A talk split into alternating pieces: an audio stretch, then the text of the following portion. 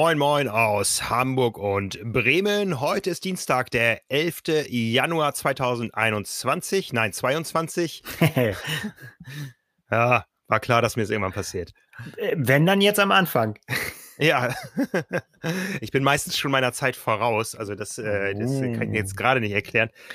Vielleicht, vielleicht äh, liegt das an meiner Ernährung, aber dazu mehr später mehr. Äh, ja, zumindest sind hier euer Chefredakteur Nils Fließert, guten Tag und meine Wenigkeit Frank Wechsel, euer Publisher. Ich sitze in Hamburg, Nils in Bremen. Wir reden über alles, was uns im Triathlon in den letzten Tagen aufgefallen ist. Zumindest ist uns erstmal aufgefallen, wir sind schon wieder fertig. Eine Ausgabe ist im Druck. Ja, ja, es ist wieder Dienstag, wie du immer so schön sagst, und das bedeutet dann zumindest einmal im Monat, dass wir einmal tief durchatmen können und genau und das zur äh, Druckerei abgeschickt haben. Genau, das habe ich nämlich eben verdrängt bei meinem Versprecher. Das hat mich aus dem Konzept gebracht. Hier ist natürlich Carbonolactat, euer Podcast der Zeitschrift Triathlon, die heute mit der 197 in Druck gegangen ist und der Website trimark.de. Ja, so sind wir. Alle Medien abgearbeitet. Los geht's. genau, genau. Ja, bevor es losgeht, haben wir für diese Episode einen Präsenter. Diese Episode wird euch nämlich präsentiert von HE1. HE1 ist die Marke hinter Athletic Greens und erfahrene Podcast-Hörer wissen schon, worum es geht. HE1 ist ein All-in-One-Supplement bestehend aus 75 Vitaminen, Mineralstoffen, essentiellen Inhaltsstoffen, die die täglichen Nährstoffbedürfnisse des Körpers decken sollen. Das hochabsorbierbare Pulver zahlt in die wichtigsten Gesundheitsbereiche ein: Immunsystem, Darmgesundheit, Energiehaushalt, Regeneration und gesundes Altern. Da sind wir wieder. Schöne Fingernägel habe ich neulich auch gelesen irgendwo und so. Und Haare. alles okay. gehört, gehört alles dazu. Gehört alles dazu. Ich habe noch Haare. Ja, es, äh, äh, ja. Nee, also ich bin stolz drauf. Ja, ähm, das Ganze ist eben all in one und äh, one for all. Man kann es nämlich auch äh, er, ähm, erfahren, erleben und ergänzen, wenn man irgendwie ernährungsmäßig etwas sich bewusst oder unbewusst einschränkt. Das heißt, irgendwelche Unverträglichkeiten oder so sollten da keine Rolle spielen. Aber, und da sind wir beim Thema, es ist auch für Veganer geeignet. Es sieht nicht nur grün aus, es ist auch grün. Wer das Ganze mal ausprobieren will, der bekommt mit seiner Erstbestellung ein ganz praktisches Travel Pack, nein, fünf Stück sogar davon dazu, in der Hoffnung, dass es in diesem Jahr viele, viele Reisen geben wird und einen ganzen Jahresvorrat an Vitamin D3 und K2. Das Ganze gibt es, wie gesagt, bei der Erstbestellung eines Abos. Das Abo ist jederzeit kündbar. Es gibt sogar eine 60 Tage Geld-Zurück-Garantie und zu finden ist das Ganze unter athleticgreens.com slash carbonlactat. Und natürlich stellen wir diesen Link auch wieder in die Show Notes. Also probiert das mal aus, wenn ihr ernährungsmäßig auf euch achten wollt. Ich tue es gerade etwas mehr und damit sind wir dann auch im ersten Thema. Ja, Nils, wie viele Kühe hast du dieses Jahr schon gegessen? Keine Angst, ich werde jetzt nicht missionierend oder provokant. Noch keine ganzen, aber verschiedene Teile. Am Wochenende ein Tri-Tip gerade. Das gute alte Bürgermeisterstück, falls äh, das dir was sagt. Mir acht, das Wasser im Mund zusammen. Acht Stunden im Smoker, schön gerubbt mit Salz und Pfeffer, Texas-Style. War gut, war gut, sehr zart, hervorragend. Low and slow. Uh, low and slow. Da hast du jetzt nicht mit gerechnet, ne? Mit solchen, ja. mit solchen provokanten Fragen. Da kann ich auch zurück antworten. so. War es wenigstens eine Bio-Kuh? Ähm, ja, die äh, ist nämlich auf den weiten Feldern, also nehme ich, also Bio weiß nicht, ob man so sagen kann, aber äh, ist in Nebraska groß geworden, auf jeden Fall. Oh ja. Ja, hätte ich auch Hunger drauf. Ich habe ja momentan meine Challenge, durch die ich, äh, auf die ich gekommen bin. Naja, letztendlich, äh, ich habe das immer mal so im Hinterkopf. Ich werde mich mal eine Zeit lang vegan ernähren, um das einfach mal auszuprobieren. Äh, letztendlich gab es zwei Dinge, die einen Ausschlag gegeben haben. Einmal der Artikel von Anna. Mhm. In der Triathlon, ich schätze so 194 oder war es im Special? Äh, ich weiß nicht, irgendwie im Herbst. Ähm, wo ich gedacht habe, ja, das hört sich so an, als wenn das machbar ist, ja. Und äh, zum anderen ähm, war ich doch so ein bisschen nachdenklich geworden über das Jahr. Ich habe ja auch zwei Fernreisen äh, gehabt und habe irgendwo mal für mich überlegt, irgendwo möchte ich doch sehen, dass ich meinen Fußabdruck wieder ein bisschen kleiner mache. Aufs Reisen kann, möchte und will ich nicht verzichten. Ja, also auf der einen Seite reisen wir beruflich viel, auf der anderen Seite macht es ja auch Spaß. Und dieser Südafrika-Trip, der hat mir eine Menge gegeben, aber in Südafrika habe ich eben auch gesehen, dass die Welt nicht überall gesund ist. Und dann habe ich gedacht, jetzt ist mal ein Anlass. Und wie so viele andere auch, also ich glaube, wer in Social Media unterwegs ist, der hat gerade das Gefühl, es machen alle, ist der Januar so ein Anlass, wo viele es zumindest in Angriff nehmen. Ja. Wobei das, genau, ja. das ist eben die Frage. Ne? Du hast vorhin von Challenge gesprochen und hast gesagt, du siehst das als, als Challenge. Das ist so ein bisschen für mich, aber da kommen wir vielleicht später noch drauf, so wie es in der Umsetzung dann läuft. Ähm, ja. ob, ob man das tatsächlich so als Challenge, als Challenge kann ich mir vieles vorstellen, aber als ja. äh, Gewohnheit oder beziehungsweise als Lebensinhalt, da wird es schon wieder anders. Aber erzähl mal ruhig. Ja, also okay, der Begriff Challenge, der ist jetzt vielleicht so ein bisschen flapsig gefallen. Äh, es ist eigentlich keine Challenge. Es ist schon eine, eine bewusste Entscheidung, das mal auszuprobieren. Ähm, aus verschiedenen Gründen. Wie gesagt, aus äh, Gründen der Nachhaltigkeit. Ähm, wobei Nachhaltigkeit dann ja auch weitergelebt werden muss. Man kann sich auch als äh, Veganer nicht nachhaltig ernähren. Äh, da hat man ganz viele Chancen, wenn Klar. man ins Supermarktregal schaut. Ähm, ich möchte auch sehen, was es mit mir macht, ja, ob es irgendwas verändert in Sachen Konzentrations-, Leistungsfähigkeit, Alterungsprozesse, Hautbild, was weiß ich irgendwie. Also da bin ich mal sehr gespannt drauf. Ähm, und äh, ich möchte einfach auch wissen, was die Leute da draußen bewegt, ja, weil wir wissen gerade, ich glaube, wir sind in einer körperbetonten aktiven Zielgruppe. Ich glaube schon, dass der Veganer-Anteil in unserer Zielgruppe mit unseren Medien höher ist als im äh, Bevölkerungsdurchschnitt. Ja, kann ich mir auch Und vorstellen. von daher, ähm, ja, ist es so ein, so ein, so ein so ein multifaktorielles Ding, warum ich gesagt habe, ich mache das jetzt mal.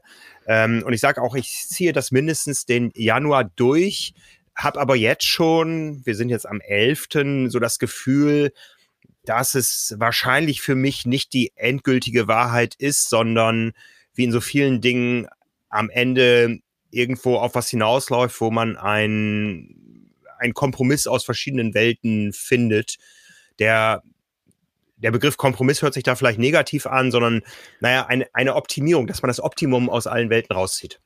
Hört sich für mich schlüssig an, denn das ist ja immer, es gibt ja keine Gesetzmäßigkeit. Es gibt ja niemanden, der dir vorschreibt, du darfst nee. nur das eine oder nur das andere und wenn du äh, dann irgendwann mal was isst, was nicht vegan ist, dann gehörst du nicht mehr dazu. Äh, Wäre aus meiner Sicht quasi Quatsch. Deswegen äh, bin ich sehr gespannt, was, was du da mitnimmst. Ähm, mhm. ich, ich sehe es für mich persönlich noch nicht so, dass ich irgendwie da in, in die Richtung, dass, also weil ich keine Lust habe, mich über bestimmte Wochen und so weiter irgendwie mhm. da, äh, dem hinzugeben, das ähm, ja, habe ich keine Lust im Moment, das zu machen. Ähm, aber bin auch immer auf der Suche nach guten veganen Rezepten. Also wenn dir gute vegane, ich weiß, dass du auch ein leidenschaftlicher Griller bist, ähm, äh, gute vegane Grillrezepte über den Weg laufen, die mehr sind als äh, eine Zucchini-Scheibe von der einen Seite auf die andere Seite zu drehen, da wäre ich sehr, sehr dankbar. Ich habe Anna auch schon angespitzt, die hat mir auch schon äh, gute Links gegeben. Und also wenn dir was über den Weg läuft oder auch äh, da draußen, wenn ihr wisst, das ist die ultimative vegane Grillseite, gerne Hinweis bitte an mich. Ich habe da großen Bedarf. Ja, ja, komme ich gerne drauf zurück und wahrscheinlich sehr bald irgendwie. Ja, sehr also gut. Jetzt ist es ja doch mal wieder trocken draußen. Also äh, ja, wie gesagt, wir sind beide leidenschaftliche Griller und äh, das wird auf jeden Fall ein Hobby sein, was auch diese Zeit mir treu bleiben wird. Ja, und da gibt es Möglichkeiten. Ja, also ja, wie gesagt, Tag 11, ich habe, glaube ich, bisher an jedem Tag irgendwas dazugelernt. Äh, ich habe mir auch schon vergriffen, irgendwo, wo ich mal so aus ja, völlig unbedacht so ein Stück Waffel gegessen habe, bis dann jemand sagte, oh, da ist aber Ei drin. Ja, okay. Ne? Ich fühlte mich danach weder schlecht noch vergiftet oder so. Ähm, oder, oder die Challenge oder das Projekt war damit abgebrochen. Ähm, ist einfach passiert. Aber so im Grundsatz, äh, wie gesagt, so einen Monat werde ich mal mich dabei beobachten. Und wie gesagt, ich lerne jeden Tag dazu und das auch nicht nur im, mm, im Sinne, also, also äh, im sehr positiven Sinne, sage ich mal, weil ich mich äh, viel, viel mehr mit Ernährung beschäftige, gerade als ich das zwischendurch mal getan habe. Grundsätzlich weiß ich das natürlich und glaube auch, dass ich mich nicht wirklich schlecht äh, ernährt habe. Aber ich habe jetzt vor ein paar Tagen mal angefangen, tatsächlich meine Ernährung zu tracken mit einer App Das ist alles mhm. super komfortabel heute. Da sind alle möglichen Lebensmittel hinterlegt. Du kannst mit einem Strichcode ähm, dir das Lebensmittel reinladen, kannst äh, angeben, wie viel Portionen du gegessen hast, um einfach mal zu gucken, wo stehe ich da, ja? Und ich bin zum Beispiel ganz erstaunt, äh, wie kalorienreich mein Müsli morgens ist. Ja, also man weiß, okay, da sind, da ist eine hohe Nährstoffdichte drin, aber ich habe nie ausgewogen, wie viel Müsli eigentlich auf so einem normalen Müsli-Teller drauf ist. Und da war ich schon erstaunt, ja. Also da habe ich schon eine Menge gesehen, was da drin ist. Ähm, ja. Und auf der anderen Seite bin ich erstaunt, wie schwer es doch ist, aus einer rein pflanzlichen Ernährung ohne irgendwelche Shishi-Sachen seinen Eiweißbedarf zu decken. Also das okay. ist für mich noch so ein Rätsel, wo ich nochmal mit, mit Anna in Klausur gehen muss. Ja, also ich glaube, da hat sie, hat sie genug Beispiele, was du da ja, ja, du ja, nehmen kannst. Ähm, was mich interessieren würde, bist du schon mal nach einer langen Einheit jetzt, die du ja auch schon gemacht hast, mal in Unterzucker geraten? Also kennen wir, also ich kenne das von mir, wenn irgendwie bei, wenn, wenn ich merke, oh, zu wenig äh, dann doch zu wenig Kohlenhydrate. Passiert mir leider häufiger, äh, dass, dass äh, weil meine Fettverbrennung einfach nicht so gut ist, dass einfach die Speicher leer sind. Und dann merke ich so, wenn ich beim Laufen an Kinderschokolade denke oder äh, an Cola, das bei mir immer komischerweise gleichzeitig immer, dann weiß ich, okay, das ist auf jeden Fall, jetzt geht's zu Ende mit, mit, den, mit den, oder ist schon zu Ende mit den Vorräten. Hast du sowas auch? Und wenn ja, was würdest du dann essen? Äh, nee, habe ich noch nicht. Das liegt aber nicht am fehlenden Zucker, sondern an den fehlenden langen Einheiten. Ähm, ich habe ja erst zweimal trainiert dieses Jahr. Alle haben es mitbekommen, dass ich letzte Woche Mittwoch äh, unsere, unser Live-Event geradelt bin auf Swift und äh, dass ich am 1. Januar einen Marathon gelaufen bin. Das waren meine beiden sportlichen Betätigungen. Mehr steht da noch nicht, so dass mir da tatsächlich die Erfahrung mit dem Sport fehlt. Aber das, das glaube ich, ähm, wenn ich jetzt wirklich das höchst akute Bedürfnis hätte, abnehmen zu wollen. Also momentan bin ich ja in einer verlängerten Offseason, da ist mir mein Gewicht relativ egal, aber ich glaube, ich kann nur jedem empfehlen, das funktioniert wahrscheinlich nur mit einem, mit einem guten Tracking, dass man sich einfach mal genau anguckt, was esse ich da, wie viel Kalorien enthält das und was habe ich dem an sportlichen Energieumsatz entgegenzusetzen und wie kriege ich das Ganze unter einen Hut, damit es weder in die eine noch in die andere Richtung eskaliert äh, vom, von der Kalorienbilanz. Und das ist äh, wirklich eine, eine Dimension, ja, in der Theorie immer wieder äh, diskutiert und so weiter, aber das jetzt wirklich mal an sich zu messen und wirklich mal dieses Tracking zu machen, das ist für mich aktuell der größte Zugewinn dieser ganzen Geschichte. Ja, wäre ne? wahrscheinlich für mich eine erschreckende Erkenntnis, wenn ich das machen würde. Ja, ähm, ja, schwierig. Ja, aber so eine Handvoll Gummibärchen oder so ist halt dann nicht mehr, ne? Nee, nee, nee. Ne? Also ja, ich habe da auch mit verschiedenen Leuten drüber gesprochen, die es mal versucht haben und dann aber gesagt haben, es ist für mich nicht praktikabel. Und es ist auch immer noch ein Riesenunterschied, ob du ähm, alleine wohnst und ähm, arbeiten gehst, Sport treibst und kochst oder ob du einfach noch Zeit mit Familie verbringst, ähm, auch nicht für eine ganze Familie kochst oder die ganze Familie für dich, wo noch mal Kompromisse bei den einzelnen Mahlzeiten zu finden sind und so. Also ich sag mal für mich so, äh, der Sport spielt momentan keine große Rolle. Der wird sicher auch bald wieder mehr Gewicht haben, aber beim vollen Berufsalltag plus Sport, plus Familie, plus Kompromissen, Kompromissen am Essenstisch wäre es wahrscheinlich die nächste Zumutung, die ich meiner Familie aufbürden würde, wenn ich das wirklich äh, exzellent meistern wollen würde, nach einem Jahr mit zwei Langdistanzen und äh, ganz viel Corona-Reisen, ähm, was weiß ich alles irgendwie. Also das will ich meiner Familie einfach nicht antun. Das geht nicht, glaube ich. Ja, wir werden sehen, wie du das am Grill meisterst. Dann. Ja, ne? also, jetzt ist vielleicht der eine oder andere ernüchtert, der irgendwo in Social Media gesehen hat, oh, der Frank ist jetzt auch Veganer. Also, ähm, ich bin mir ziemlich sicher, dass ich äh, in Zukunft nachhaltiger leben und essen werde als in der Vergangenheit, ähm, zumindest auf die Ernährung bezogen. Jeder hat so seine eigenen Baustellen. Bei mir sind sicher auch viele Reisen und so. Aber die Ernährung wird sicher eine wichtigere Rolle spielen. Das ist auch eine Familiengeschichte, da haben wir eh schon immer mal wieder uns geupdatet und überlegt, ist das und das so sinnvoll oder kann man das nicht irgendwie besser machen? Ähm, Kunststoffverpackungen, verarbeitetes Fleisch und sowas irgendwie. Da sind wir, glaube ich, eigentlich gar nicht so schlecht unterwegs, aber ich will halt nicht das nächste Ego-Ding hier ähm, so ausleben, dass die Familie es ausbaden muss. Das geht einfach nicht. Auch das ist irgendwo nachhaltiges Denken, dass man da irgendwo an seine Grenzen stößt und Dinge, die man zusammen machen kann, wo alle hinterstehen, die sind gut und bei manchen anderen Dingen werde ich dann eben dann auch meine Kompromisse machen und nicht immer meine, in Anführungszeichen, extra Wurst, die dann keine ist, braten. Ne? Da bin ich sehr gespannt, was du erzählst ja. nach einem Monat. Da, da ekelt mir übrigens nach wie vor vor, vor Fleischersatz, der aussieht wie Fleisch oder Käseersatz, der aussieht wie Käse. Also diesen ganzen Schnickschnack, den mache ich sicher nicht mit. Gibt es ja auch andere Möglichkeiten. Ja, ja. Ne? Und ich habe der Familie versprochen, dass die Küchenwaage auch nicht ewig auf dem Essenstisch stehen äh, bleibt, wobei es momentan auch für alle interessant ist, tatsächlich. also es ist für alle ein Lernprozess, auch wenn nur ich es durchziehe. Mein Kleiner hat gesagt, ich bin dann eben jetzt äh, mal Pesketarier, ich verzichte auch bewusst auf Fleisch, ja, und ähm, allen schmeckt auch mal ein veganes Gericht. Also es muss nicht immer Fleisch ja, sein. Das ist, glaube ich, ja, was, was, was wir alle wussten, was aber in der Praxis wunderbar funktioniert. Ist ja auch so. Ja, ne? Und unsere geliebten China-Nudeln von um die Ecke am Büro gibt es auch vegan. Also von daher, da ist ja schon mal die halbe Miete eingefahren. Ganz genau, ganz genau. Also wir werden auch weiterhin im Büro zusammen Mittagessen können. So. Ja. ja. Apropos Familie. Es gibt ein ganz spannendes neues Rennformat, was wir entdeckt haben.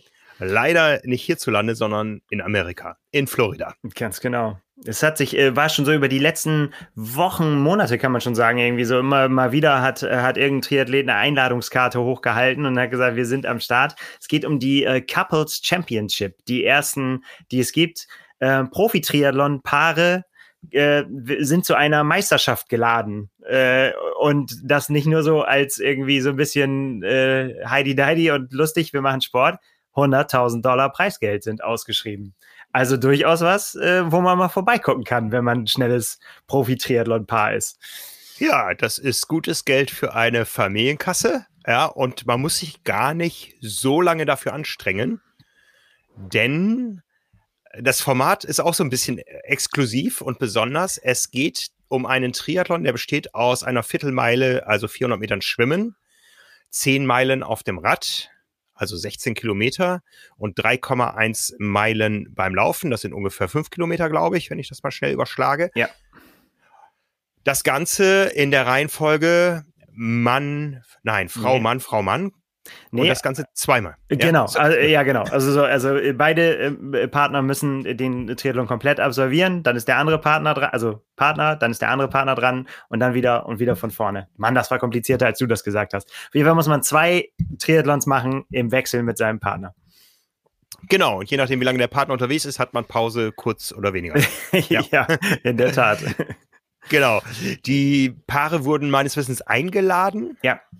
Ja, und äh, Startvoraussetzung ist, dass beide Athleten Profis sind, Triathlon-Profis und dass sie seit mindestens sechs Monaten ein Paar sind, genau. wie auch immer man das kontrollieren möchte. Nicht, dass es da noch äh, äh, kurzfristige Zusammenschlüsse noch gibt. Ich meine, bei 100, bei 100.000 kann man auch mal eine kurzfristige Liaison eingehen. Das, da, da kommen wir nachher noch zu, wer bei denen, die nicht dabei sind, wem, wem man sich da noch so zusammen vorstellen könnte, vielleicht. Ja, ja. Also erstmal, wer ist denn dabei? Ich meine, ganz klar, ähm, zwei Triathlon-Paare sind mir sofort eingefallen, die unbedingt dabei sein müssen und die finden wir auch beide. Das ist einmal Miranda Carfrey und Timothy O'Donnell. So ist es. Ähm, ein großartiges Triathlon-Paar mit ganz süßen Kindern, die genauso aussehen wie, sorry Tim, wie sie. Ne, ganz die Mama. Ja, so ist es halt manchmal. Wobei das ja. bei und das ist ja bei denen auch nicht unbedingt, ist manchmal auch so, sehen sich auch Partner so ähnlich, also wenn man da mal genauer hinguckt, dass es auch die, schnell die Mischung aus beiden äh, werden kann. Ah, okay, okay, okay. Ne? Und dann ein ganz süßes Triathlon-Paar von der Kurzdistanz, Rachel Klammer und Richard Murray. Also wer mal die Videos von denen gesagt, gesehen hat, da geht einem wirklich das Herz auf, wie die beiden Triathlon-Profisport leben und sich selbst auch manchmal nicht zu ernst nehmen. Und ähm, kann ich nur empfehlen. Ja, also das war für mich klar, dass die beiden gesetzt sind und irgendwie auch so ein bisschen zum Favoritenkreis gehören für mich. Wobei, es sind kurze Distanzen. Ja, ja wollte ich gerade sagen. Also, ähm, wenn man mal die Liste durchgeht, äh, Winston Louis und Taylor Spivey, äh, oh, ja, da würde ich sagen, da äh, würde ich, äh, würd ich mal den Favoritenstempel drauf drücken.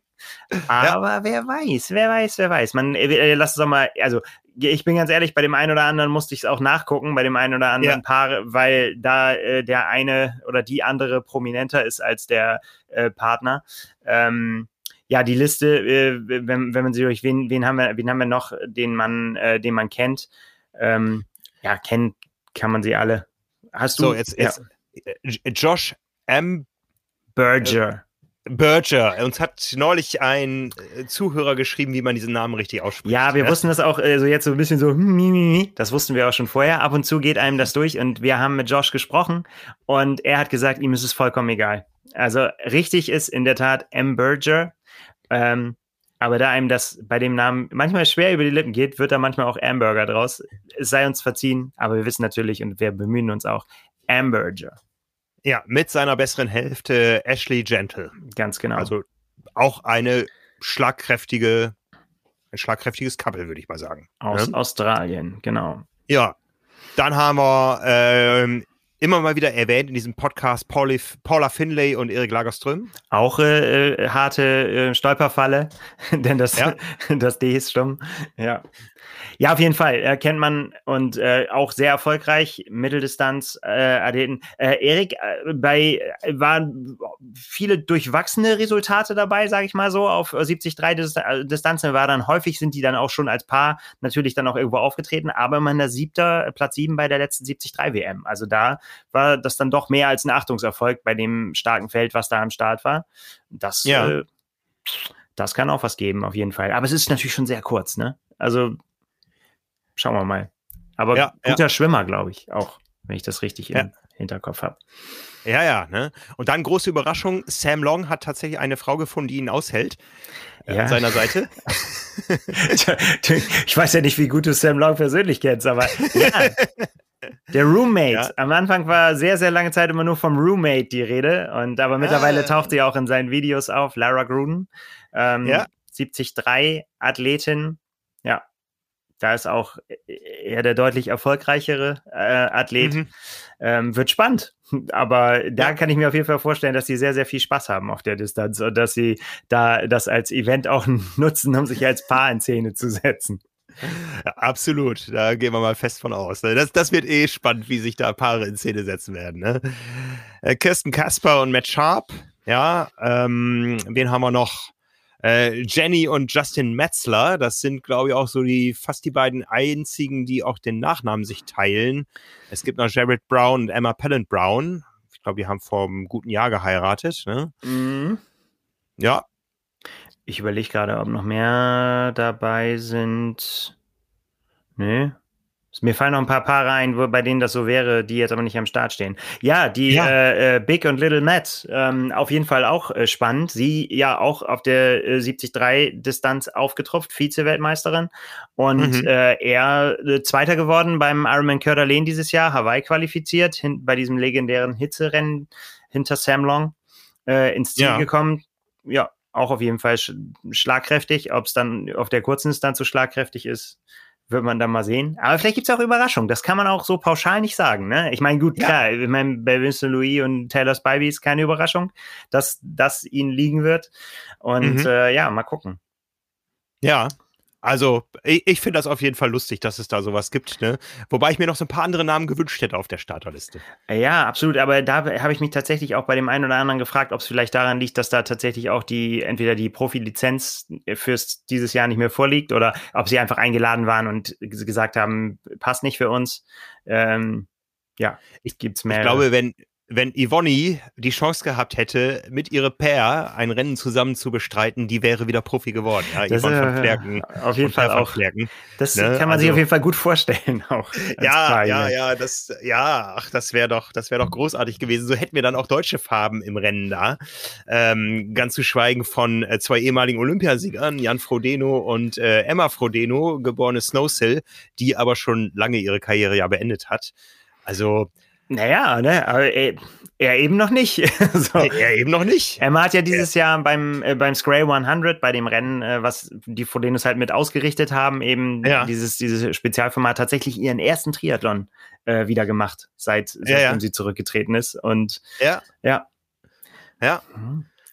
Wer fehlt uns noch? Also Julia Lange, wer, wer das noch nicht weiß, die Frau an Patricks Seite, die ist äh, eine richtig gute Age-Group-Triathletin. Ich glaube, die könnte auch im einen oder anderen Profifeld ähm, zumindest, äh, also sicher nicht mit ums, Pro, ums Podium kämpfen, wenn es richtig gut besetzt ist. Soweit ist sie, glaube ich, noch nicht. Aber ähm, die beiden am Start, also ja, wie gesagt, sie ist keine Profi-Triathletin, aber hat durchaus das Niveau, auch in Profifeldern nicht Letzte zu werden. Also das wäre auch eine Option gewesen. Ja, dann hätte man noch mal ein bisschen Lokalkolorit da reinbekommen. Ja, Mensch, aber man kann sich jetzt schon, äh, es gibt jetzt auf jeden Fall schon einen Button auf der Seite, dass man sich äh, melden kann, wenn man Profi-Couple ist, auf jeden Fall fürs nächste Jahr. Scheint eine länger, ja. längerfristig angelegte Sache zu sein. Ja, ne, ich meine, es gab früher, früher gab es so Scheinhochzeiten oh, wegen Visageschichten und sowas irgendwie und Aufenthaltsgenehmigungen. Demnächst geht es um Preisgeld. Weißt du Bescheid. Ne? Oder, ja, du, ich wollte gerade Schluss machen. Ach komm, lass uns doch sechs Wochen durchhalten. oh Gott, oh Gott, oh Gott. Oh, ja, ja, ja. Ja, also das schauen wir uns mal an aus der Ferne. Ja, ne? ja ein paar, wo ich tatsächlich so ein bisschen, äh, eine, die ja auf allen Hochzeiten tanzt, wo man eigentlich hätte gedacht, da ist sie auf jeden Fall vorbei. Lucy Charles Barclay und Reese Barclay wäre natürlich ja. auch noch was gewesen. Keine Ahnung, warum sie nicht am Start sind. Ich weiß nicht, ob Reese vielleicht keine Profilizenz hat fürs nächste Jahr. Könnte auch sein, weiß ich nicht. Ehrlich gesagt, vielleicht hatten sie auch keine Zeit oder keine Lust. Kann auch sein. Aber das wäre auf jeden Fall auch ein Paar gewesen, was vermutlich auch nicht so lange. Ich meine, Lucy liegt das ja durchaus, wissen wir ja. Auch ja. Äh, mit, äh, mit ihrer Super League-Vergangenheit, die sie jetzt dann hatte und so. Also das hätte schon auch was werden können. Absolut, ne? Ja. Und, und die Matthewses? Ja, das ist äh, eine gute Frage. Mark ist ja kein, kein Profi. Ich glaube, daran ist es wahrscheinlich gescheitert. Also redest von mhm. Katrina und Mark Matthews. Kennt man von äh, Social Media Katrina als großartige Langdistanzathletin und äh, Mark übrigens auch bei den Age-Groupern. Ähm, aber hauptberuflich Soldat und, äh, und, und Manager und äh, Mädchen für alles, für seine Frau auf, auf Touren. Fahrradmechaniker, sehr häufig auch ein Thema, was da sehr häufig eine Rolle spielt bei den beiden. Immer sehr, sehr lustig und äh, ja, und Margaret einfach ist ein, an ihm ist ein großartiger Live-Kommentator verloren gegangen, auf jeden Fall. Ja, ja, ja. Das oder was heißt, er macht es ja auf äh, Social Media, wenn er seine Frau begleitet oder wer sonst noch da so um die Ecke ist in der, aus der Trainingsgruppe. Ja. Immer, immer sehr sehens- und hörenswert. Ja, ja, ja, ja, das hätten wir auch gern gesehen. Ja. Ich hätte ja gerne noch Victoria und Daniel Halt, unsere, unser Traumpaar von Power and Pace, ins äh, Rennen geschickt, aber äh, die sind halt auch noch keine Profis. Ja, ich, du, man weiß nicht, was noch werden kann. Ich war ja mal auf einer Triathlon-Profi-Hochzeit, das war äh, großartig in Florida äh, bei äh, Laura und Greg Bennett, Laura geborene Rebeck damals beide Weltspitze im Triathlon auf äh, der kurzen Distanz, haben ihre Karriere dann noch ein bisschen auf die Langdistanz verlängert, aber waren beide top dabei, Olympiastarter. Ähm, und dementsprechend war auch das Publikum bei der Hochzeit. Es war ein sehr gemischtes Publikum. Das war in West Palm Beach. Wer das nicht kennt, der weiß oder den Namen hat der eine oder andere mal gehört. Donald Trump ist einer der Nachbarn. So war das auch alles da bei dieser Hochzeit. Also ähm, man kam aus gutem Hause und das war auch überall spürbar. Und ich weiß noch, meine, meine Frau wurde vom damaligen Olympiasieger ähm, zu ihrem Platz geführt in der Kirche, die keine war. Das Ganze hat outdoor stattgefunden äh, unter dem kalifornischen, einem Flor floridianischen Himmel. Also war großartig. Ja, sehr, sehr gut. Ja, Florida ist das mhm. Stichwort. Mhm. Ich weiß gar nicht, ob du es am Anfang auch gesagt hast. Das Rennen findet in Florida statt, in genau. Fort DeSoto Park in, äh, in der Nähe von Tampa, Tampa Bay. Mhm. Also Westküste Floridas. Das ist damit ja. dann der Golf von Mexiko, richtig? Jetzt Geografie äh, das ist raus. der Golf, Golf von Mexiko, Beziehungs ganz genau. genau. Beziehungsweise äh, eben die Tampa Bay. Genau, gesponsert ist das Ganze von einer Bank, Renndatum am 6. März und das Ganze soll in einem Livestream verfügbar sein. Also Absolut. Also, ich habe mich heute schon angemeldet. Ich bin sehr gespannt. Ich habe mein Ticket schon bekommen. Also es ist for free offensichtlich. So wird es zumindest. Achso, ich dachte jetzt du mit deiner Frau. Okay. Äh, nee, nee, nee. Ja, okay. Livestream. Man muss so ein, äh, man, man, muss, man muss sich registrieren, also ganz harmlos registrieren und muss ein, äh, ja, dann kriegt man so ein Ticket, so ein Event-Ticket. Habe ich auch schon öfter bei Pressekonferenzen und so von denen gehabt. Und dann kann ja. man, da wird man wahrscheinlich dann den Link äh, zu bekommen, dass man damit loslegen kann. Ja, Interessantes ja. Detail auch noch fand ich äh, eigentlich eine ganz coole Sache. Es gibt ähm, ein, ein äh, äh, Charity-Trio, nennt sich das, aus äh, Brooke Bennett, äh, Phil Gaiman, den Namen sagte mir nichts, äh, ist ein Radfahrer und äh, Gwen Jorgensen. Die treten mhm. äh, quasi als Staffel an und wenn es einem Couple gelingt, schneller zu sein als dieses Trio, werden 10.000 Dollar für Charity gespendet. Ja. Also potenziell also, kann da noch ein bisschen was zusammenkommen, je nachdem. Aber ich Fall. vermute mal, die sind vielleicht auch nicht ganz so schlecht. Das ist ja dann fast das äh, Triathlon-Comeback von äh, Gwen Jürgensen, die 2016 in Rio Olympiasiegerin war und das eigentlich äh, in Tokio in einer anderen Sportart, und zwar ursprünglich im Marathon, geplant äh, wiederholen wollte. Also wir wissen, Marathon ist in den USA richtig, richtig groß dank Chicago, New York und so. Wer da als Amerikaner mal irgendwo punktet oder auch bei Olympia, der ist ein richtiger Star. Das kann man mit Triathlon nicht erreichen. Das war, glaube ich, so ihr Beweggrund, da nochmal äh, einen Schritt weiter zu gehen für sich, was nicht so ganz geklappt hat. Aber man sieht sie wieder im Triathlon. Ja, also im Laufen ja. vor allen Dingen. Ne? Sie läuft ja äh, auf allen möglichen Distanzen, wie du es gerade auch gesagt hast, aber eben auch auf kürzeren Sachen, weil sie am Start und ja, gibt ja jetzt da ihr ja. Lauf, ihr Laufdebüt ja. äh, wieder. Nicht genau. Debüt ist falsch. Ja.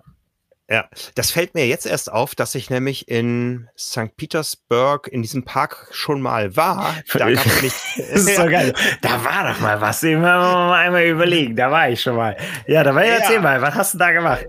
Ja, da habe ich äh, Triathlon fotografiert. Das war in meiner Zeit, als ich der Fotograf für den Triathlon Weltverband war, von 2003 bis 2008. Und da hat es uns unter anderem mal nach St. Petersburg geführt. Ähm, ja, ich glaube sogar, dass Laura Bennett da gewonnen hat. Ja, das war so quasi ein Heimsieg für sie, auch wenn dazwischen eben die äh, Florida-Halbinsel liegt. Äh, sie kam mit ihrer Familie von der Ostküste Floridas und äh, also von der Atlantikküste und das ist eben am Golf.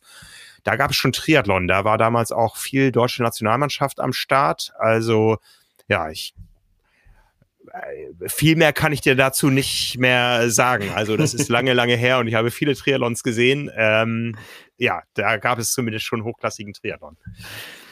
Lang ist her. Ne? So ist es. Ja, und es ist quasi im Vorgarten von Ironman, die ja auch da in der Region zu Hause sind und die haben da aber offensichtlich nichts mit zu tun. Ja, aber sehr witzig. Ich bin äh, gespannt. Freue mich auch auf die Übertragung. Könnte sehr, sehr lustig werden. Mal gucken. Ja, ja, ja, das denke ich auch. Ne? Apropos Ironman und neue Rennformate. Ironman hat auch in Europa mal wieder neue Rennen angekündigt. Also da ist ja einiges gerade im Busch, vor allen Dingen auf der 73-Distanz. Wir bekommen hierzulande ja Zuwachs mit den Rennen in Erkner, ein Stück südöstlich von Berlin und in Dresden.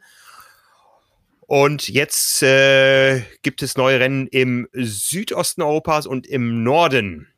Und zwar geht es nach Norwegen. Und äh, ja, jetzt sehe ich dich schon wieder strahlen. Du hast schon wieder Norseman vor Augen. Ja, so Absolut. Und ich musste natürlich auch sofort auf die Karte gucken, weil so gut bin ich im, ähm, in der norwegischen Geografie auch nicht so, so bewandert, dass ich erstmal gucken musste, wo sich das denn überhaupt befindet. Und äh, in der Tat ist das gar nicht so weit weg. Jetzt die Frage, wie man es ausspricht. Der Ironman 73 Sandness, sage ich jetzt einfach mal so. Ich würde es genauso aussprechen. Norweger, meldet euch, wenn wir das nicht richtig gemacht haben. Ja. Ja, es, es, 70, erzähl. Ja.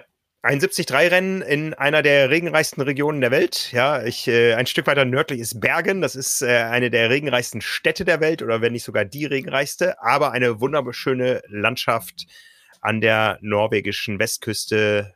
Fjorde, Berge.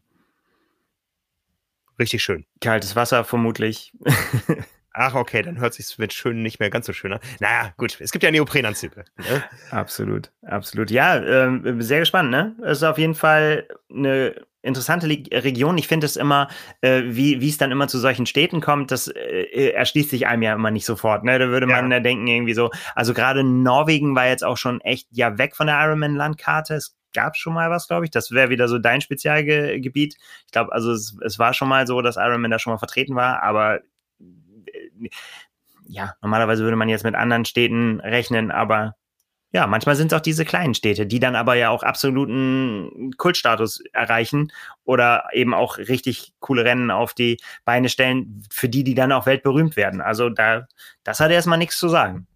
Ja, ja wo wir wieder beim Thema Reisen sind. Ich habe schon geguckt, ja. Also es ist einmal durch Dänemark durch, was jetzt hier aus Hamburg ja auch nicht so weit ist. Und dann fährt man ein Stück mit der Fähre und dann ist es gar nicht mehr so weit dahin. Ja. Ne? Aber verjagt dich nicht. Das habe ich auch von meinem äh, Norseman-Aufhalt gelernt. Äh, so richtig schnell fahren ist in Norwegen dann halt auch nicht, ne? Also nee. das ist ein bisschen, muss man gemächlich angehen lassen. Ja, ja. Also sicher ein schönes Rennen, vielleicht mit norwegischen Topstars am Start. Ja, das äh, ist, glaube ich, äh, kann man mutmaßen, ein wichtiges Anliegen der lokalen Gastgeber, wenn Bergen schon nicht so weit ist, ähm, den einen oder anderen norwegischen Weltstar dahin zu holen. Also wäre zumindest für die Veranstaltung, glaube ich, gut, ja, äh, was so die lokale Bedeutung da betrifft in der Sportwelt. Ne? Und wie gesagt, auch aus Mitteleuropa ein Reiseziel, was erreichbar ist. Ja, also von Oslo ist es ein bisschen weiter zu fahren dann. Ja, man kann ja auch aus äh, Deutschland nach Oslo mit der Fähre fahren. Ich glaube, der Weg über Dänemark ist äh, ein bisschen kürzer insgesamt in der Summe dann von der zeitlichen Dimension her. Und ich glaube, ohne Auto ist das schwer zu erreichen. Irgendwie muss man da hinkommen von irgendwoher. Ich glaube, man kann auch nach Bergen fliegen, aber auch das ist dann noch weiter weg. Du kannst nach Bergen oder eben nach Oslo. Ich bin damals nach Oslo geflogen und bin von da aus mit dem Mietwagen gefahren. Das ist jetzt mhm. auch keine Welt. Also das geht schon, geht schon auch. Äh, über Nachhaltigkeit reden wir da mal nicht, aber ja. Ja. Ähm, ja, hast du das Datum schon gesagt? Ich weiß gar nicht. 3. Juli? Nee. Also im Sommer. Genau. Da sind ja in den in vielen Bundesländern Ferien. Also ich würde mal vermuten, dass das eine schöne Sache ist. Ich war ja einmal bei einer Premiere im Norden damals in Lahti und das ist sicher eines der schönsten Rennen äh, mit ganz viel Flair, auch Pionier-Flair, weil es eben alles neu war da und so ähnlich stelle ich mir das jetzt vor meinem geistigen Auge vor, wenn wahrscheinlich auch ein bisschen bergiger als in Lahti, wo es doch relativ flach war eigentlich. Ja, schöne Sache. Ja. ja. ja das, das andere gut. Rennen, das andere Rennen und da, da war ich auch schon mal. das findet in in Griechenland statt und zwar in Vuliakmeni und ich habe das erst so überlesen und äh, irgendwo bei uns intern war auch der der erste der erste Anreiz ich hätte jetzt eher Vuliakmeni im Norden äh, vermutet. Das hört sich so finnisch an fast. Ja. aber nein das ist in, ein Vorort von Athen. Da gibt es ein neues Ironman 73 Rennen. Ich glaube für Griechenland ist es nicht das erste. Da gibt's ja. eins schon glaube ich ne? Ja. Ähm, zumindest bekommt quasi Athen ein Triathlonrennen über die 73-Distanz in Vuliagmeni und da muss man schon lange und intensiv in der Triathlon-Szene dabei sein, um zu wissen, welche sporthistorische Bewandtnis Vuliagmeni hatte. Und zwar ist Vuliagmeni der Vorort, wo die olympischen Triathlon-Wettkämpfe 2004 stattgefunden haben und das Einzelzeitfahren. Vielleicht ist das auch der Grund, äh, warum sie da nicht 73 Athen draus gemacht haben, weil es eben ja. diese, diese Vorgeschichte gab. Weil normalerweise, da sind sie ja eigentlich schmerz, schmerzbefreit, irgendwie, auch wenn da eine große Stadt in der Nähe ist. Wobei beim 73 Erkner haben sich auch nicht getraut, 73 Berlin da draus zu machen. Also von daher, ja, vielleicht ist es eine neue Bescheidenheit, man weiß es nicht. Ja, ja, ja, ja. Und Kraichgau heißt auch Kraichgau und nicht Stuttgart, ja. Ja, komm, aber das auch, aber wirklich auch nochmal.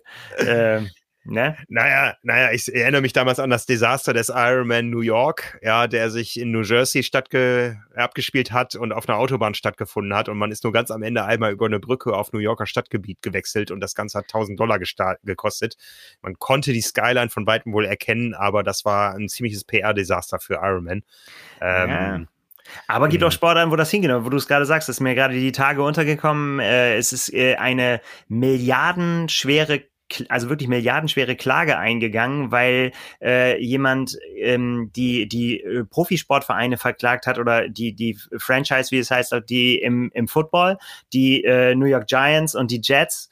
Und ich glaube im Link sogar auch ähm, ist es nicht im, ja, auf jeden Fall die beiden auf jeden Fall, weil die nämlich eben auch nicht in New York spielen. Und da sind jetzt quasi seelische Grausamkeiten begangen worden, weil da Menschen hinreisen zu diesen äh, sowieso schon so teuren Spielen und dann noch äh, dahin fahren und gar nicht in New York sind. Und das hat solche Leiden verursacht, dass äh, da jetzt Schmerzensgeld gefragt ist.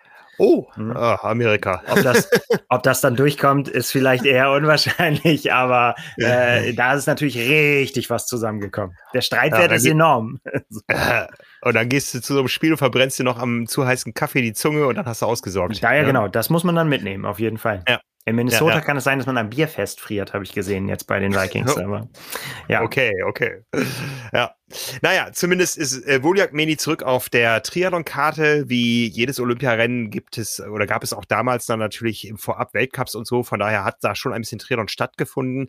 Ich erinnere mich noch, dass es vor allen Dingen eine richtig, richtig übel heftige Radstrecke war. Es ging nämlich da in ein Wohngebiet äh, einmal hoch und einmal runter. Das gab es nur beim Triathlon, nicht beim Einzelzeitfahren nachher. Aber das hatte ordentlich äh, Höhenmeter und vor allen Dingen ordentlich Prozente bei mehreren Runden. Das hat damals ähm, ja für viele Diskussionen gesorgt, aber es fanden am Ende alle gut, weil es dadurch ein faireres Rennen wurde. Damals war der Kurztriathlon ja zu der Zeit auf flachen Strecken doch immer nur ähm, ja, ein 10-Kilometer-Lauf mit, mit Warm-up. Und das hat sich massiv geändert von der ganzen Renngestaltung her, von den Ansprüchen an die Athleten. Und damals hat man eben da in Athen ein Zeichen gesetzt und einen sehr selektiven Kurs gewählt. Olympiasieger damals ähm, Kate Allen, ganz überraschend hat Loretta Harrop auf den letzten Metern überholt. Kate Allen hört sich ausländisch an, ist es auch. Die kommt nämlich aus Österreich oder war Wahlösterreicherin. Der größte Erfolg des äh, österreichischen Triathlonverbandes Olympiasieg 2004 in Athen und bei den Männern hat Hamish Carter gewonnen. Mann, Frank, wenn du das jetzt noch im Kopf hattest, das war gut. Also, ja. das ist, äh, gebe ich zu, das ist einfach so weit vor meiner Triathlon-Vergangenheit, dass da keine Abspeicherungen stattgefunden haben dazu. Ja. Es waren die Olympischen Spiele, wo Daniel Unger gerne richtig rocken wollte und dann kurz vorher ausgefallen ist mit einem, einem pfeiferschen Drüsenfieber, nicht starten konnte, dann als Kommentator, glaube ich, dabei war. Ich erinnere mich noch, am Start waren Mike Petzold, Andreas Rählert, der, glaube ich, da Sechster geworden ist, sein bestes Olympiarennen gezeigt hat. Ähm, wer war noch am Start? Ähm, Anja Dittmar, Christiane Pilz. Ja, und dann müsste ich jetzt auch nachgucken. Gab es einen dritten Mann als Ersatz für Daniel Unger? Hm. Nee, müsste, müsste ich jetzt tatsächlich nachschauen. Wir werden es, glaube ich, kurz nach Veröffentlichung des Podcasts in den Show Notes finden. Oder in den Kommentaren. Hoffentlich. ja. Ne? Ansonsten so Triathlon in Griechenland, mh, hm, weder auf der Profi-Ebene noch irgendwo von Bedeutung im Wettkampfkalender nicht so viel, ne? Nee, aber auf jeden Fall ja mega spannende Locations, alles was so geht. Ich bei mir geht das immer so ein bisschen durcheinander mit Ironman und Challenge, aber in der Nähe von Olympia gab es mal was, auf dem Peloponnes äh, äh, war was und auch in ähm, in der ich weiß gar nicht, wie sie richtig heißt, aber wir haben damals, wir haben als Abifahrt damals eine dreiwöchige Exkursion äh, über den Peloponnes gemacht mit allen historischen Orten, alles abgeklappert. Also Griechenland wow. kenne ich jeden Stein. Okay. und äh, viele von, ja. Ja, und da haben wir damals, da war mein Lehrer damals, hat schon gesagt, er war wiederum 25 Jahre davor schon mal da und hat quasi, wir haben die gleiche Tour so aus seiner äh, Vergangenheit gemacht. Und da waren wir in der sogenannten Rinderbauchbucht. Ähm, damals, also zu meiner Zeit, ist jetzt natürlich auch schon 25 Jahre her, ähm, war das noch so ein, da musste man über so Rumpelpfade hin und so, und dann war das eine, ja, so eine runde Bucht, wirklich alles nahezu unberührt noch, ne? Da gab's nix und äh, alles, also fantastisches Wasser, konntest mega geil schnorcheln und so, und da war niemand. Und äh, da neulich sah ich dann bei irgendeiner Rennankündigung äh, dieses Foto, so ein Luftfoto von der Bucht, und ich so, hä? Das kennst du irgendwo her, mal gegoogelt. Ja, tatsächlich gibt's irgendwie so ein Luxusressort jetzt in der Nähe und so, und da gibt's Triathlon halt. Also wunderschöne Ecken. Mhm, richtig, richtig mhm. gut. Ja. Management. Ja. Also ich, ich erinnere mich nur an Athen. Ich weiß nicht, wie oft ich damals war, wie viele Testrennen wir im Vorfeld hatten, aber ich war ja noch nicht so lange beim Triathlon-Weltverband dabei, damals 2004. Ich war sicher 2003 da. 2004, ich weiß nicht, wie viele Testrennen es gab und wie lange ich schon. Ach nee, und ich war noch einmal auf Rhodos. Äh, da gab es auch einen Triathlon-Weltcup, war das damals noch. Und ähm, da bin ich natürlich im Hafen getaucht, um den Koloss zu finden. Ja, wenn du ihn Eins gefunden sieben, hättest. Das ist sieben Weltwunder, nee, aber beim Auftauchen schwammen auf einmal ganz viele Triathleten äh, über mich rüber. Da war nämlich das Rennen eröffnet. Und ich habe ein Foto geschossen, für das ich damals den ähm, zweiten Platz, äh, den zweiten Preis bekommen habe beim WordPress Photo Award. Das ist das, was bei uns im Büroflur an der linken Wand ist. Das ist in griechischen Gewässern aufgenommen. In griechischen Gewässern freigetaucht und äh, ja. Schön. War, also ich weiß nicht, wie viele Athleten auf diesem Bild drauf sind. Ist von unter Wasser so ein grünliches Bild und ja, mein, mein, mein Foto, das, mein Foto meines Lebens. Ja, also da habe ich, äh, es war erster Versuch und gleich, äh, gleich einen Preis gewonnen. Ja, danach habe ich es auch nicht mehr so oft versucht. Ne? Gibt auch bessere als ich heutzutage da. Da kann ja kaum noch, kaum noch besser werden. Außer man gewinnt. Naja, da, damals mit, den, mit den Unterwasserbildern vom Triathlon waren wir echt noch Pioniere. Das ist ja heute irgendwo gang und gäbe und rund und was weiß ich irgendwie. Ne? Also ja, gut, aber ja, das waren noch Zeiten. Ne? Apropos, das waren noch Zeiten. Mir hat ja die Geschichte richtig gut gefallen, die du jetzt für die neue Triathlon geschrieben hast mit die hieß immer intern äh, Schmuckstück. Ja, ja, genau. Ja, ja, sehr, sehr schöne Geschichte. Jetzt müssen wir so ein bisschen spoilern. Wir haben heute erst abgegeben, also dauert noch ein paar Tage, bis sie dann tatsächlich im Handel ist. Ähm, Nächste Woche mehr zu der Ausgabe, aber das Schmuckstück, da, da können wir jetzt schon drüber sprechen. Ja, das war eine sehr witzige Zufallsbegegnung. Ich erzähle es einfach mal jetzt so, wie äh, wie es war. Und zwar hat äh, meine Frau sich mit einer Freundin immer getroffen und so. Und dann hieß es irgendwann so, kommt doch mal mit zum Kaffee trinken. Es war dann irgendwann mal so, äh, so die die die Männer sollen sich auch mal kennenlernen, so ne, Weil, kennt man ja. Ne? Und dann äh, sind wir dann damit hin und äh, zusammengesessen und haben uns super verstanden und ging super schnell. Und dann kommt ja immer irgendwann so diese und was machst du so? Ne, so äh, äh Frage. Und dann ähm, war ich glaube ich als erster dran und habe dann äh, ja erzählt was ich mache bei Triathlon und äh, dass das war mein äh, dann hieß es so, ja, ich habe auch mal Triathlon gemacht, das ist aber schon echt lange her, so ähm, in äh, Ende der 80er und ich, das war damals äh, war noch, ich habe ja auch diese Geschichte über den ersten deutschen Triathlon gesprochen, den es gab in Essen 82, ne, jährt sich dieses Jahr wieder Jubiläum, ähm, mhm. auch eine fantastische Geschichte damals, wie wie sich einfach äh, ja Typen zusammengetan haben und gesagt haben, das müssen wir auch machen, Triathlon, super, äh, denken wir uns jetzt aus. Und das war halt 82 und da habe ich hellhörig gewonnen, habe gesagt, so, hä, das ist doch noch, das ist ja, muss ja ganz, ganz früh gewesen sein. Er hat gesagt, ja, wir waren ja auch noch ganz, ganz jung, so mit 16, 17. Ähm, haben wir Vollgas gegeben, haben wir nichts anderes gemacht als Triathlon. Und ich war total fasziniert, weil äh, ich so hier aus der Ecke, wo ich wohne, auch niemanden kannte, der, der irgendwie da schon so lange, ich meine, ich kenne dich und ich weiß, dass du lange dabei bist, so und äh, der, aber das, das war mir halt völlig unbekannt und, und äh, er sagte, ja, mache ich auch nicht mehr, ich habe damit nichts mehr, aber mein Rad habe ich noch das steht hier um die Ecke. Und dann waren wir abgemeldet, die Männer gingen rüber und haben sich dann, ich weiß nicht wie lange, über dieses Rad unterhalten. Ein fantastisches Eddie Merckx Stahlrad in knallleuchtendem Pink und einfach mit diesen ganzen alten Komponenten tipptopp in Schuss, alles funktionstüchtig und so weiter, mit wirklich richtig coolen äh, Sachen, die es damals halt schon gab.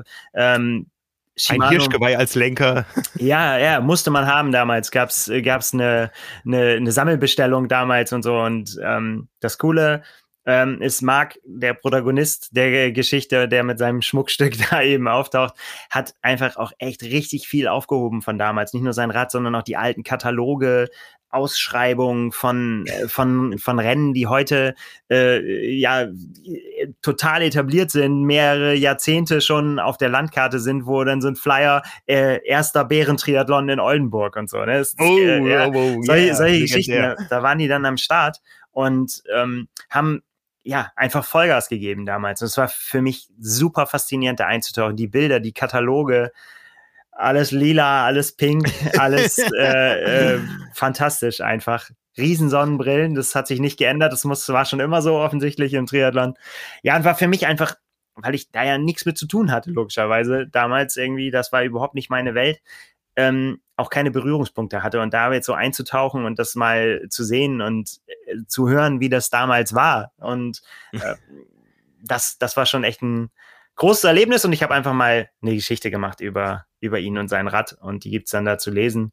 Hat mir großen Spaß gemacht und ich habe eh immer Spaß an so alten Materialgeschichten und so, weil am Ende ist es ganz häufig so, dass dann auch Sachen sind, äh, die damals einfach überhaupt nicht erfolgreich waren. Das ist im mhm. Triathlon mhm. häufig so gewesen. Ein Triathlon hat immer schon ausgezeichnet, dass Sachen ausprobiert wurden, ähm, was so der recht kon konservative Radsportler einfach nicht akzeptiert hat oder auch nicht akzeptieren kann wegen der Regeln. Ne? Ja, ja. So, ne, das dann halt mhm. einfach heißt, das ist so, das sieht so aus, fertig, ist so. Ne? Schon immer so gewesen. Und im Triathlon eben nicht. Da gibt's halt ganz, ganz viele Varianten, die ausprobiert wurden und Sachen, die ausprobiert wurden. Manches war Quatsch, hat sich als Quatsch rausgestellt. Und äh, manches ist heute immer noch so ähnlich. Und das finde ich immer super spannend, das zu sehen. So. Und ja, ja. Hat mir großen, großen Spaß gemacht. Ja, ach, da, ich äh, fallen mir gerade spontan ein paar Dinge ein. Ich weiß noch, es gab eine, eine, ich nenne es jetzt mal Sattelstütze, aber nicht in dem Sinne, wie wir sie alle kennen, sondern das war noch so ein, so ein, ähm, ja, quasi so ein Rücksitz für den Fahrradsattel, der eben dafür gesorgt hat, dass man ähm, unten blieb und vorne blieb. Ja, also das nannte sich damals American Position, dass man eben auf dem Sattel weit vorne saß und den Sattel ganz nach vorne geschoben hat. Heute ist das ja alles in der Geometrie mit berücksichtigt, yeah. aber damals hat man einfach ja mit normalen ja, Rennrädern arbeiten müssen und dann hatte man entweder gekrümmte Sattelstützen oder den Sattel ganz nach vorne geschoben, äh, um eben an diese ich nenne sie immer Hirschgeweihe, äh, Lenker überhaupt ranlangen zu können. Und da gab es mal wirklich so ein, so ein so, ein Rück, so eine Rücksitzlehne, die war nicht groß, ja, also die hatte, hatte eine Auflagefläche vielleicht von einer Handfläche oder so, äh, die man noch irgendwie an den Sattel hinten angeflanscht hat, um eben weit vorne sitzen zu können und nicht so nach hinten zu rutschen. Ja, okay, so als Gegen, ja, ja. Gegengewicht ja. sozusagen, ja, ja. Ja, ja, ne? also, ja, was gab's da alles? Also mein erstes Rad war, glaube ich, tatsächlich ein normales Rennrad, damals von der Marke, die andere nur von Plattenspielern kennen, äh, und zwar war das ein Panasonic. Okay. Und ähm, Alu natürlich, ja, also es war schon nach, nach Stahl. Ja, und das wurde dann irgendwann eingetauscht gegen ein 26 Zoll Alurad. Ne, mit einem super kleinen Rahmen und einer ewig langen Sattelstütze und so und äh, gerödelten Speichen, ja, also Messerspeichen, die dann auch noch so gewellt waren und ähm, ganz komisch eingeflochten waren irgendwie. Also das war ja. Äh, das sollte mehr für mehr Komfort sorgen, glaube ich, ne? Oder? Was war ja, und Aerodynamik. Irgendwer hat gesagt, das ist Aerodynamik hast du gekauft. Ne? Ja, ja, ja. Genau. Auch so, auch so, ähm, mein erster Allgäu-Hai. Neoprenanzug, der hatte so eine ganz komische Oberfläche, so eine geriffelte, sollte auch schnell sein, ja. Also der Nein. war tatsächlich schnell. Ja. ja, also natürlich, natürlich damals ähm, äh, Langarm haben nur Frostbeulen getragen. Die anderen haben quasi, das waren Neoprenanzüge, man muss sich das so vorstellen, als wenn man zwei Luftmatratzenhälften zusammennäht und dazwischen befindet sich der Schwimmer. Ja, also das waren wirklich Bretter, die waren äh, bretthart, waren super dick, also irgendwann wurde das Ganze ja, glaube ich, vom Reglement her begrenzt auf, wo sind wir? Fünf, Milli fünf Millimeter am Rumpf, ja. Und damals, die hatten alle eins, 1,5 Zentimeter. Die waren also richtig dick. Man, man lag also auf dem Wasser. Es war super schnell. Ich glaube, die Schwimmzeiten netto sind heute ähm, dadurch schneller, weil ähm, damals sich immer noch fünf Minuten Neo auszu ausziehen anschlossen. Ja, also man kam aus diesen Dingern einfach nicht raus. Ja. Also Aber ich habe gesehen, ich habe den Katalog äh, tatsächlich auch hier noch äh, liegen, so, so einen alten, auch mit grandiosen Bildern aus Immenstadt, ne, vom, vom Allgäu-Triathlon. Und äh, ja. das ist dann, wie ist das, man, man hat aber so einen seitlichen Reißverschluss gehabt, ne, der so irgendwie so auf der ganzen Seite runterging, sah zumindest so aus, gab es dann. Also ich glaube, mein, mein allererster Neo, den ich ähm, aus Pietätsgründen nicht oft getragen habe, der war himmelblau mit einem roten Reißverschluss durchgehend vorne. Auch gut. Ja, also das, das war echt, das war echt, das war ein Teil, ja, und dann bin ich irgendwann auf diesen Allgäu-Hai umgestiegen. Ja, ich habe damals bei Triathlon Zebisch hieß der Laden, das war ein Versender aus München und die hatten immer vor Weihnachten Überraschungspakete. Da konnte man dann für 50 Mark ein Überraschungspaket kaufen, wusste nicht, was drin war und da war immer dieser himmelblaue Neo drin. Oh, das scheint ein Qualitätsprodukt also, gewesen zu sein. Die, die, das war die absolute Resterampe, aber es war geil. Ja, auch geil, äh, Helme ohne Ende, ne, weil zum Beispiel, also ja gab es ja damals im Radsport. Helme, pff, kein Mensch hat einen Helm getragen, ne? Immer Cappy, mhm, mhm, Radcappy umgedreht und fertig. Und bei Triathlon habe ich dann auch mal in die alten Ausschreibungen dann reingeguckt. Also wie gesagt, für mich komplett neue Welt, ne? Stand überall drin schon, Helmpflicht auf jeden Fall. Dann habe ich gesagt, musste sich Helme besorgen. Hat Marc ja. also seinen ersten, äh, seinen ersten Wettkampf hat er mit einem Skateboard-Helm gemacht. So richtig schön, so mit, ne, mit geschlossen und so. Und dann, dann auch die, die Aero-Helme, großes, großes Kino. Ne? Einfach schöne, ja. schöne Bilder. Einfach zu sehen, irgendwie, dass man gesagt hat, so, ja, dann müssen wir uns was einfallen lassen. Das ist so bestimmt gut, wenn man das so tropfförmig macht. Ja, ja, ja, ja. Ne? Dann kamen immer die ersten Trinksysteme, die konnten wir uns natürlich nicht leisten als jugendliche Athleten. Das heißt, wir haben das irgendwie selber gemacht, dass wir eine Trinkflasche vorne in den Lenker irgendwie rein äh, gequetscht haben mit einem Schwamm drin und einem Strohhalm. Ja. Und dann, äh, ah, wie hießen die? Grip Shift war, glaube ich, der letzte Schrei irgendwann, Von dass man eben ja ja, man, äh, also damals war ja klassisch, man, man konnte ja noch gar nicht am Lenker schalten. Ja, man hat ja äh, unten am Rahmen geschaltet. Ja, die, die Schalthebel, die ja auch noch Hebel genau. waren, die waren unten, ähm, ja, ungefähr da, wo die Knie hängen beim Radfahren, aber am Lenker so irgendwie Lenkerschalthebel und so, das, das gab es ja noch gar nicht. Genau, dann kam es aber zwischenzeitlich, das ist äh, auch eine, äh, ja, so eine Zwischenstufe, äh, gab man dann natürlich, dann waren es die gleichen Hebel ähm, und dann konnten, gab es Aufnahmen, die man eben oben an diesen, äh, ja, fast dreieckigen Lenkern war es ja, ne? So, weil ja, so ja, Dings, das konnte man, Genau, ja. konnte man oben eine Befestigung dann äh, ranschrauben, wo, ja. wo man dann diese Hebel drauf machen konnte. D die hatten aber den Nachteil, hat Marc mir erklärt, dass äh, solange die, als die, die Schalterung, dass äh, die Schaltung äh, sich manchmal verstellt hat, wenn man gelenkt hat, weil die, weil die Züge Ja. sich dann so weit bewegt haben. Ja, Und da hat ja, er, ja. äh, hat er eine Halterung erfunden, äh, also für, für ihre Zwecke, ähm, wo sie einfach diese Rasterung von den Bremsen mit reingemacht haben, also nicht die, die Einstelldinger von den Bremszügen mit reingebaut haben, so dass sich das nicht mehr, dass man das nachjustieren konnte. Oben in Aero-Haltung. Aus Ja. Plexiglas hergestellt und so mit Zeichnung, technische Zeichnung und sowas. Es war einfach großartig. Und Ja. äh, äh, da noch gut zu sehen. Die ganzen Sicherungen sind rausgeflogen, hat er gesagt, damals beim Biegen der Plexiglas.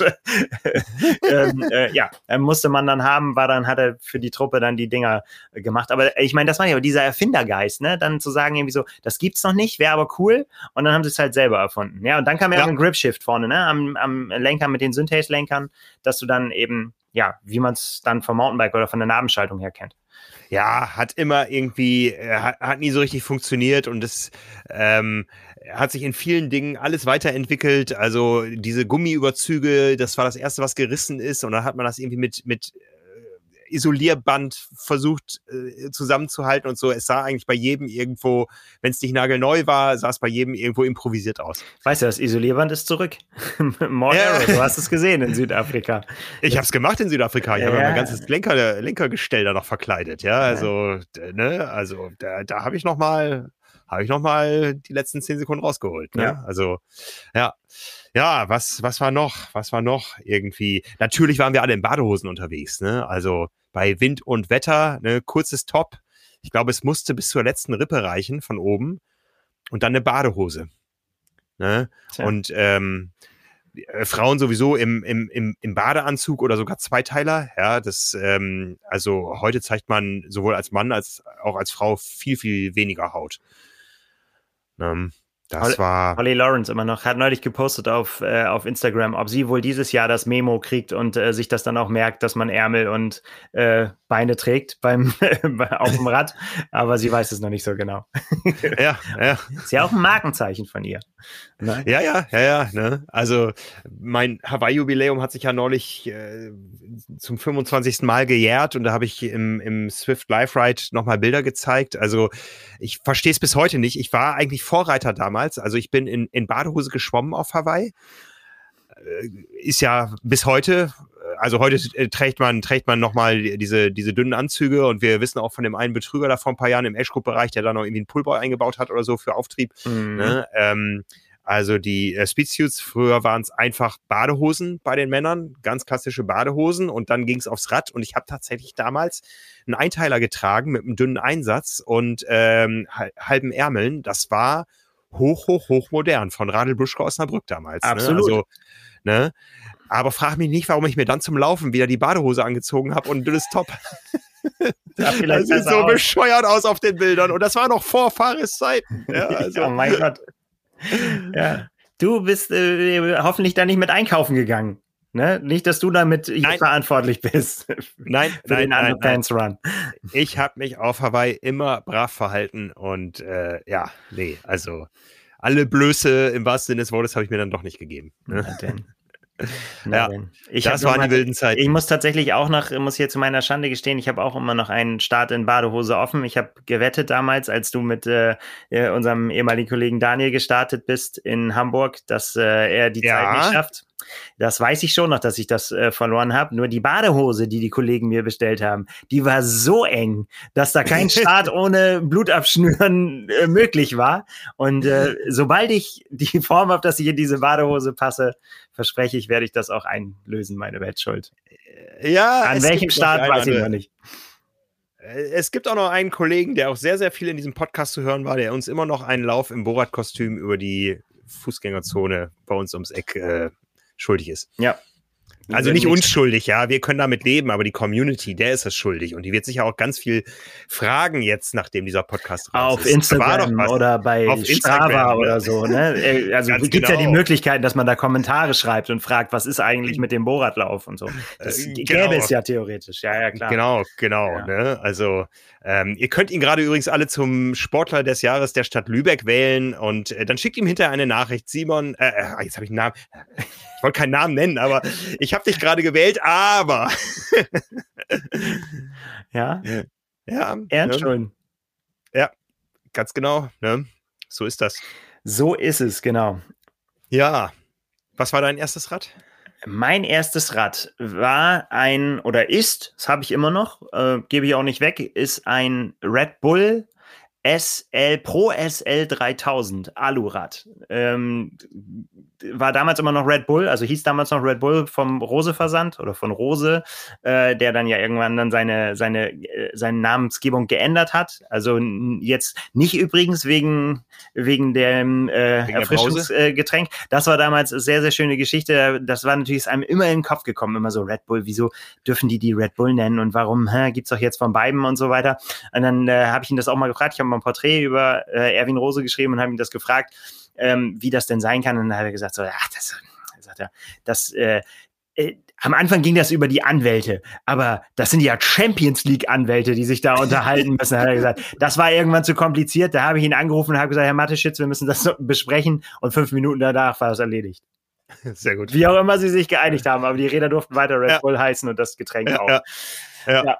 Und äh, ja, ganz geiles Alurad. Schönes, äh, schönes Rennrad, immer noch gut. Ähm, war damals super leicht, super steif, würde man heute nicht mehr davon sagen, aber äh, immer noch, immer noch richtig gut. Schön eloxiert, mhm. ganz schlicht. Fantastisches, äh, fantastisches Gerät. War damals das, ähm, oh, wie hieß er denn noch? Das war als, als ganz junger für das mm, jetzt wieder Radsport äh, wissen, aber es ist schon verdrängt worden durch Triathlon-Wissen. Ähm, oh, komme ich nicht mehr drauf, ist deutscher Meister geworden, ganz überraschend als junger Bengel. Und der ist auf dem Rad gefahren. Red Bull war auch die Marke von Stefan Wutschkowitsch, mit der er ja. Olympiazweiter geworden ist. Ja, ähm, die äh, waren ja da, damals, beziehungsweise Nishiki war ja auch eine ganz mit äh, Wolfgang Dietrich. Wolfgang Dietrich, ähm, ja. Da war äh, Rose damals Generalimporteur für Nishiki-Rahmen. Ja, ja, ja. ja. Das, auch, das gibt auch, auch noch, das Rad. Das, das Nishiki, ne? Das hast du doch auch irgendwo ausfindig gemacht. Ganz genau. Das, äh, ich habe dieses letztes Jahr auch eine Geschichte über einen Radsammler aus Berlin geschrieben. Der, der, hat, das. Der, der hat das, genau. Das Originalrad mhm. äh, oder auch mehrere Räder. Ähm, wir haben auch schon davor mich mit einem A-Trooper in Hamburg mal getroffen, äh, nicht in Hamburg, in Frankfurt, beim Ironman Frankfurt. Der hatte auch eins. Das war die Geschichte, dass die äh, Schwester von Wolfgang Dietrich den Keller ausgemistet hat und da quasi Triathlon-Technikgeschichte äh, für einen günstigen Preis zu kaufen gab. Und da hat der eine oder andere tatsächlich, ja, wirklich historische Räder erstehen können. Ja, ja, ja. ja. Ja, ja, es gibt so ein paar Legendenräder. Es gibt das Hell Drive von Thomas Hellriegel. Ich glaube, das gibt es auch noch Centurion. im Original. Ne, äh, dann gibt es natürlich von äh, unserer Hall of Fame Mitbewohnerin jetzt, äh, Natascha Battmann, ihr Lieblingsrad aus der Schweiz, diese Unikate damals. Ne? Also, ja. Cheetah. Ja. Cheetah, genau. Ja, auf jeden Fall. Also da äh, äh, Legenden. Legenden. Ja. Kann sich auch wirklich, ja, ja. Äh, finde ich auch wirklich, also ich kenne das da auch ja tatsächlich nur am Rand, bin dabei, weiß Gott, kein Experte für das Material, aber es gibt so ein paar Experten halt, die sich da richtig, richtig gut auskennen und das äh, ja auch wirklich in Action erlebt haben, das alte Zeug. Ja, ja. Und ja, äh, ja großartig. Ist, Welche äh, Legenden man sich wohl in, in 30 Jahren äh, über die Triathleten von heute erzählen wird, ne? Stell dir vor, die haben sich damals Nadeln in den Oberarm gesteckt, um ihren Blutzucker zu messen. Ja, das ist aber ja. ja. auch nach wie vor verrückt. Also, ja, es ist schon, äh, es ist eben die, die Frage, ne? Was, ja. was bleibt? Was stellt sich irgendwann als Quatsch raus? Das kann man dann immer aus sofortiger Sicht noch nicht beurteilen, aber. Die haben sich Neoprenanzüge angezogen. Da gab es noch gar nicht diese wärmende Auftriebscreme. Ja. ja. Oh, jetzt ja. hier, jetzt wird gespannt. Was, was, was, was wäre gut? Produkte, die man gerne hätte als Triathlet. Ja, ah, da könnte man mal drüber nachdenken. Was müsste noch erfunden werden? Ja, aber im Prinzip, und das war so ein bisschen mein Fazit, ist es tatsächlich so, dass sich auf den ersten Blick alles geändert hat in der, in der Welt. Ne? Alles ist anders. Aber im, im Grunde haben die Pioniere dann damals genau schon danach so gestrebt, irgendwie besser zu trainieren, besser zu essen, aerodynamischer zu werden, irgendwie schneller zu werden durch die Ausrüstung oder eben durch ihr Training. Und im Grunde ist es genau das Gleiche, was wir heute auch alle machen. Irgendwie in, natürlich ja. alle in unterschiedlichen äh, Ausprägungen, aber ne, wir, wir überlegen, was essen wir, haben wir heute schon drüber gesprochen. Wir begeistern uns für neue Räder, wir gucken nach neuen Trainingsmethoden. Ne? Das, das letztendlich ist es, ist es das Gleiche geblieben. Und das ist eigentlich ist es doch eine schöne Geschichte, dass man sagen kann, dass dieses äh, neugierig sein, weiter an sich arbeiten wollen, einfach besser werden zu wollen. und dabei ja Spaß zu haben und irgendwie einen verrückten Sport zu machen. War damals schon so und ist heute nicht anders. Ein wunderbares Schlusswort. Ja. Na dann. Soll ja. das doch so sein.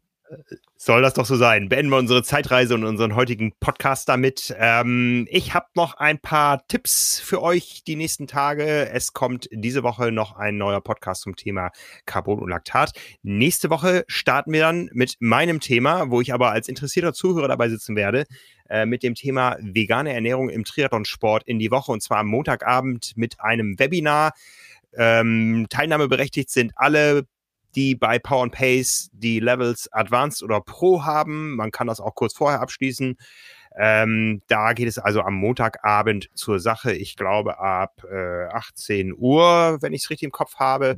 Ja, ansonsten morgen Abend Live-Ride auf Swift und YouTube. Dreimal sechs Minuten G, nein Quatsch, äh, EB-Bereich. Also es wird wieder anstrengend. Morgen werde ich definitiv meine FTP vorher etwas ähm, anpassen an meinen aktuellen Trainingszustand. Äh, man braucht ja Ziele fürs neue Jahr und äh, ja, die, die muss ich jetzt erstmal runterregulieren und alles weitere kommt dann. Ja, nächste Woche dann ein neuer Triathlon und uns wieder. So ist es. In diesem Sinne, vielen Dank, Nils. Nichts zu danken. Vielen Dank zu euch da draußen. Genau, viel Spaß bei eurem Sporttreiben. Denkt an athleticgreens.com slash carbonlaktat und ja, wir bleiben am Ball mit allen anderen spannenden Themen, die sich noch ergeben in den nächsten Tagen. Bis dann. Ciao, ciao. Und tschüss.